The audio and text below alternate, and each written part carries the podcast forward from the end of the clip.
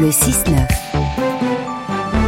Jérôme Cadet sur France Inter. Bonjour Christophe Béchu. Bonjour Jérôme Cadet. Ministre de la Transition écologique et de la cohésion des territoires. Merci d'être avec nous euh, ce matin. Christophe Béchu, ce mois de juillet sera le plus chaud jamais enregistré sur Terre, estime l'ONU. Son secrétaire général Antonio Gutiérrez dit que notre planète est entrée désormais dans l'ère de l'ébullition.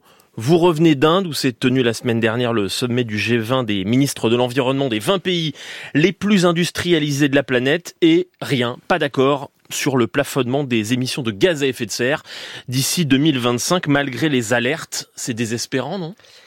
À certains égards, ça l'est. Je peux vous assurer que, franchement, le sentiment euh, d'amertume, presque d'écœurement, devant l'impossibilité de se mettre d'accord à 20 pays dans un contexte diplomatique, quand on voyait ce qui se passait à l'extérieur, dans le monde réel, vous l'avez dit, les records de température, la chaleur des océans qui est en train d'être documentée, les méga-feux au Canada, euh, et un blocage de la part de certains pays, refusant de parler ouvertement de charbon, refusant de parler ouvertement de la fin d'énergie fossile, refusant de parler de pic d'émissions, et s'abritant ou derrière des arguments de mauvaise foi. Ici, c'est pas la COP, et donc on n'est pas là pour prendre des engagements nouveaux, ou derrière des prétextes pour diluer, pour retarder, pour ajouter une virgule, avec un décalage insupportable et avec l'actualité et avec ce que disent les scientifiques euh, du GIEC, mais pas seulement. De quel pays parle-t-on? Russie, Chine, Arabie Saoudite? Exactement. Euh, le tiercé peut se faire dans plusieurs ordres, mais à, à la fin c'est bien ça. Avec euh, des des refus ou parce que ces pays sont eux-mêmes fortement producteurs ou parce qu'ils sont dans des stratégies de désalignement d'un point de vue géopolitique qui consiste à essayer d'éviter qu'on ait des consensus internationaux. Mais, mais vraiment, je, peux vous dire que pour euh, les autres pays qui étaient là, euh, y compris d'ailleurs pour l'Inde, qui a plutôt été euh, aidante en faisant en sorte de prendre des engagements, il y a un sentiment de de décalage par rapport à la réalité, d'impossibilité à expliquer uh -huh. ce qui peut se passer dans une enceinte de ce type. Il y a une seule bonne nouvelle, si vous permettez, Jérôme Cadet, parce que quand même, et la bonne nouvelle, c'est que sur la partie biodiversité, lutte contre la pollution plastique, là, on a des conclusions inédites avec une prise de conscience de la nécessité de se mobiliser qui n'existait pas. Mais pendant ce temps-là, la planète se réchauffe et, et, à grande vitesse. Les Chinois et les Saoudiens auraient même, selon le journal Financial Times, expliqué que le G20 n'était plus le bon cadre pour parler de réchauffement climatique. Un autre participant décrit euh, des tactiques de destruction du débat jamais vues. Est-ce que vous parleriez de retour en arrière? Ce qui est très juste, c'est qu'on a eu droit à ici, c'est pas la COP. Et on sent que pour une partie de ces pays, l'enjeu c'était pas seulement de pas arriver à un accord, c'était qu'il n'y ait plus de COP c'était qu'il n'y ait plus de G20 consacré aux questions climatiques, comme si c'était une manière de dire que finalement le climat, ça commence à bien faire et que si on a déjà une réunion par an, c'est largement suffisant. Alors que c'est le défi auquel on est tous confrontés et qui emporte tous les autres, économiques, démographiques, euh, social. Et donc on peut pas juste détourner le regard quand ça arrange certains. Quand ces pays producteurs de pétrole et de gaz vous disent tant qu'il y aura de la demande, il continuera à y avoir de la production, qu'est-ce que vous répondez? On l'achète nous ce gaz et ce pétrole? Mais vous savez, c'est exactement l'histoire de l'œuf et de la poule. C'est-à-dire qu'à un moment, regardez le débat qu'on a sur la fin des voitures thermiques. Avec des gens qui vous disent, on va, on prend des, on prend des risques pour notre industrie, vous vous rendez compte, on va faire en sorte de... Si à un moment on ne décide pas de sortir de cette dépendance aux énergies fossiles, on ira toujours trouver des justifications pour aller faire des nouveaux forages, pour aller continuer à extraire une partie de ce pétrole ou de ce gaz, alors que nous savons que c'est la première cause de réchauffement et que ce réchauffement est en train de produire un dérèglement généralisé de tout ce qui fait la vie sur Terre. On peut tenir ce discours quand on a une compagnie française, Total Energy, qui précisément va faire des nouveaux forages? Je dirais que non seulement on peut, mais qu'on doit le faire. Mais c'est contradictoire. On parle de transition. Ce que je suis en train d'expliquer, c'est que précisément, si on veut sortir de cette dépendance, il faut qu'on assume des décisions qui consistent à sortir de la voiture thermique, à assumer un calendrier qui nous permet de diminuer la part de chauffage gaz. Ça va pas se faire en Mais claquant que des vous doigts. pouvez dire aux Saoudiens arrêtez de faire des nouveaux forages quand nous-mêmes on a une compagnie nationale qui en, va en faire de nouveaux? Votre compagnie nationale dont vous parlez, vous savez qu'elle fait une part absolument euh, faible désormais de son chiffre d'affaires en France et qu'elle est devenue mondiale. Et que le fameux projet dont vous parlez, il se fait à la demande des autorités locales dans un contexte malheureusement En plus Ouganda, complexe. en Afrique. Bon. Il n'y a plus aucun financement. Il n'y a plus aucune assurance. Il n'y a plus aucun crédit de quelque sorte que ce soit qui nous conduit aujourd'hui à soutenir de l'exploration fossile, quel que soit l'endroit dans le monde. Mais la cohérence, elle est d'abord chez nous, d'accentuer notre propre baisse et de faire en sorte d'assumer la sortie des énergies fossiles. C'est à ce prix qu'on pourra ensuite faire en sorte. Chacun chez soi, chacun ses responsabilités nationales. Non, c'est on a besoin d'engagements internationaux, mais on ne peut pas s'abriter derrière les engagements internationaux pour ne pas faire d'efforts chez soi, ou pire, dire tant que les autres font pas d'efforts, je commence pas à en faire. Chez nous, euh, Christophe Béchu, l'actualité, c'est la sécheresse qui touche de nombreuses régions. Vous étiez hier dans le département de, l'Hérault. Est-ce que le mois de juillet pluvieux qu'on a vécu euh, sur une partie du, du pays change la donne ou est-ce qu'on en est de, de l'état des, des nappes?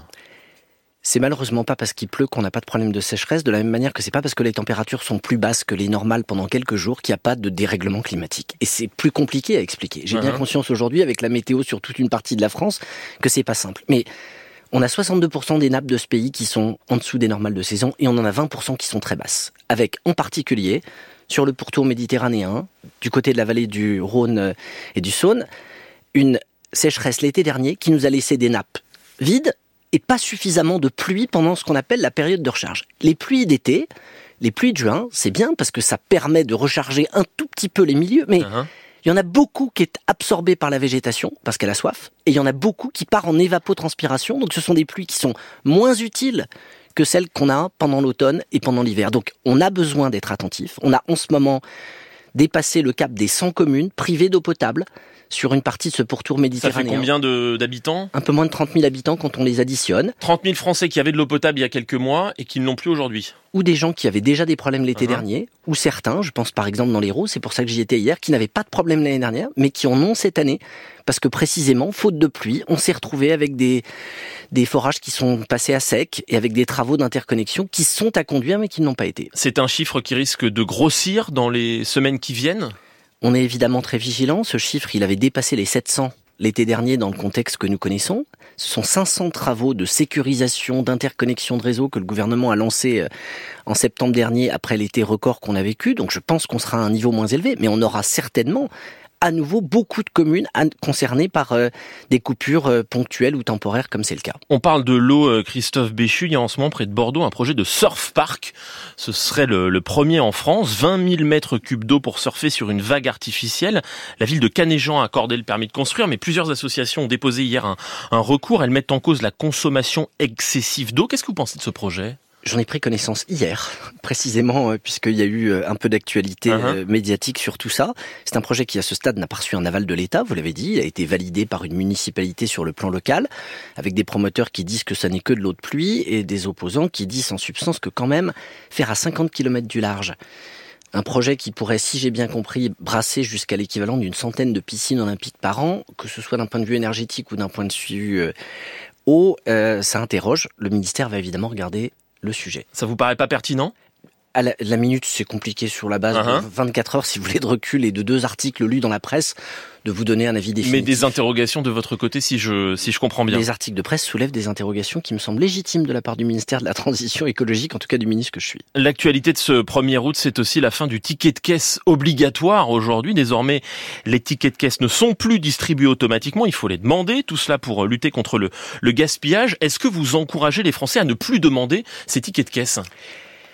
C'est effectivement la fin du ticket de caisse. Et juste quand même pour vous donner deux chiffres. 30 milliards, c'est le nombre de tickets qu'on imprime, et 90%, c'est le nombre de tickets qui sont imprégnés par du bisphénol, qui est un perturbateur endocrinien. Donc, c'est à la fois un geste écologique de bon sens, même si, dans un certain nombre de cas, en particulier pour avoir une garantie, pour euh, pouvoir avoir un justificatif, on peut toujours continuer à le demander. Mais le geste écologique, c'est évidemment de ne pas le demander, et ça permet d'économiser des milliards de facturettes qui sont autant de consommation d'eau et d'énergie. Comment on vérifie qu'il n'y a pas d'erreur dans l'addition, ce qui est quand même très régulièrement le, le cas, et c'est douloureux pour les Français, y compris en cette période d'inflation? C'est la raison pour laquelle on a repoussé cette date. Et je le redis, celui qui veut garder son ticket de caisse, il peut le demander. Ce qui est aujourd'hui nouveau, c'est qu'il n'y a plus l'obligation pour le commerçant de l'imprimer. Donc ça avait déjà été devancé dans un certain nombre de commerces. Si vous souhaitez vérifier, ça peut se faire sur le terminal numérique quand vous êtes dans un uh-huh. restaurant avant que ça se termine, ou vous pouvez simplement demander à ce qu'on vous imprime le ticket Mais si on a déjà la moitié des gens qui arrêtent de le demander, c'est 15 milliards de tickets que nous économiserons. Christophe Béchu, il m'est arrivé de vous lire dans le journal du dimanche. Ces journalistes sont en grève depuis 40 euh, jours maintenant. Ils protestent contre la nomination d'un proche d'Éric Zemmour à la tête de la rédaction, Geoffroy Lejeune, euh, qui prend ses fonctions euh, aujourd'hui. Est-ce que vous les soutenez? On a eu, j'ai eu l'occasion d'être directement interpellé et de dire que je considère que la position d'un membre du gouvernement ne peut pas être de s'exprimer dans un conflit de nature éditoriale ou de ligne. Je comprends leur émotion. Je suis frappé, je pense, comme beaucoup de Français, et pas seulement comme des journalistes, par euh, la constance de leur opposition à cette arrivée. Parce que c'est assez rare de tenir 40 jours et d'avoir des taux de uh-huh. grévistes qui se maintiennent entre 95 et 100%. Pour autant, au nom de la séparation des pouvoirs, le gouvernement ne peut pas nommer ou décider qui va prendre la tête de tel ou tel journal. Ce serait particulièrement choquant. Vous pourriez répondre à une interview du JDD dans les prochaines semaines, dirigée par Geoffroy Lejeune? Écoutez, j'adore faire de la politique fiction. Je dois dire que le début du mois d'août se prête sans doute aussi à ce genre d'exercice estival, mais je répondrai à cette question le jour où elle me sera posée. Merci à vous, Christophe Béchu, invité de France Inter ce matin, ministre de la Transition écologique Merci, et de la cohésion des territoires. Très bonne journée à vous.